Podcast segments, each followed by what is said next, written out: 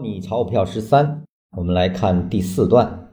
一般情况下，这种退出一定是盈利的，但这并不能成为不退出的理由，甚至不排除这种情况就是退出后缠绕经过以时间换空间的折腾，慢慢变成了女上位，然后还大幅上涨了。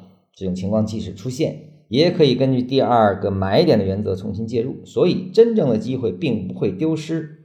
但即使这样，也绝对不能因为这种可能的情况有侥幸心理，因为还有更大的可能是缠绕后出现加速的下跌。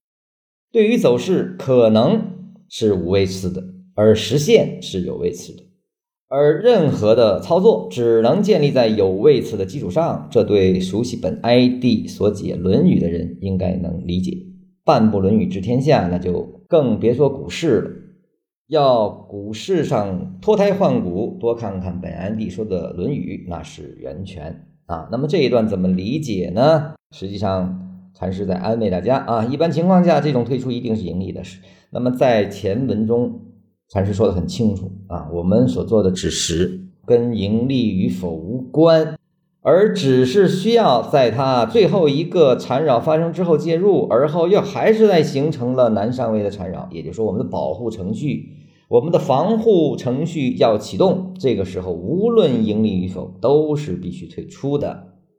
那么退出之后的变化，那么依然是有办法继续的。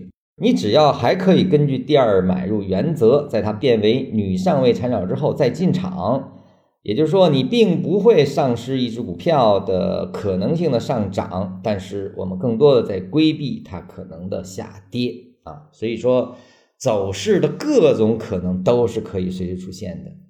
那它出现了什么？我们只是在当下的时候去观察啊。很多人说《论语》呢，看起来也大部头啊，这个有些人也听不太懂禅师在说什么。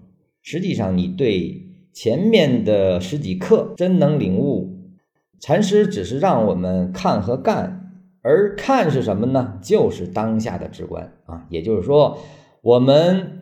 是无需去预测的，我们需要的观察的只是当下的是否符合进场条件，以及是否出现了该离场的现象啊。我们只需要分别就可以了啊，是当下的分别，它跟后期涨多少跌多少没有任何关系啊。当你把所有的预测放下之后。你才可以真正的看清这个市场当下所发出的声音，而后你听着这个声音，看着这个现象，去介入和退出即可。实际上，在我们学习交易的过程中，难点从来不是技术上的分别啊，多空强弱是有比较清楚的标准的。啊，无非学完缠论之后呢，多了一些立体的逻辑，也就是说，我们可以通过多级别联立下的不同情况去分别处理，只是如此而已。